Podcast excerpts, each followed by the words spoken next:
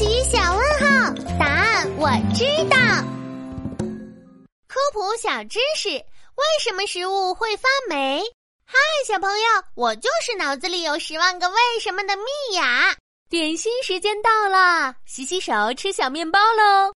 嗯，蜜雅，今天你好像特别兴奋哦，有什么好事吗？嘿，不告诉你。哼，这么神秘呀？哎，你从哪里又变出一个小面包来呀？呵呵，被发现了。其实我把昨天的小面包藏起来喽。哎，你昨天没有把它吃掉吗？嗯，所以今天我就有两个小面包吃了。我是不是很聪明呀？你这个调皮鬼！这个是今天的小面包，这个是昨天的小面包。我要开动啦！诶，面包的样子有点奇怪，怎么有一块绿绿的东西呀？呀，蜜呀，这个面包发霉了，不能吃。发霉？哪里发霉了？这个绿色的就是霉菌。发霉就是说霉菌在你的小面包上安家，让面包变质了，不能吃了。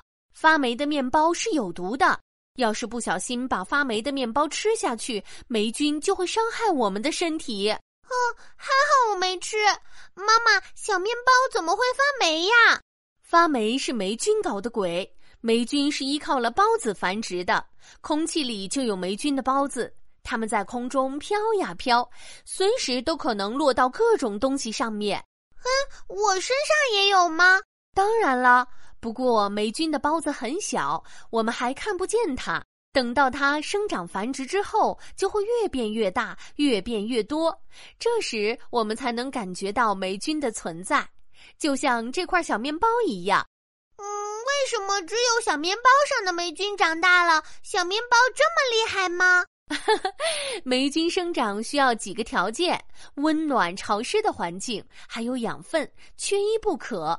面包这么美味，当然也会成为霉菌的食物。加上最近天气正好就是温暖潮湿的，霉菌很容易就会长出来哦。嗯，不行，小面包是我的。昨天的面包已经发霉了，今天的面包不许发霉。那该怎么办呀？吃掉它就不会发霉啦。嗯嗯嗯嗯嗯，好吃。东西发霉，原来是霉菌在合适环境下快速繁殖生长的结果。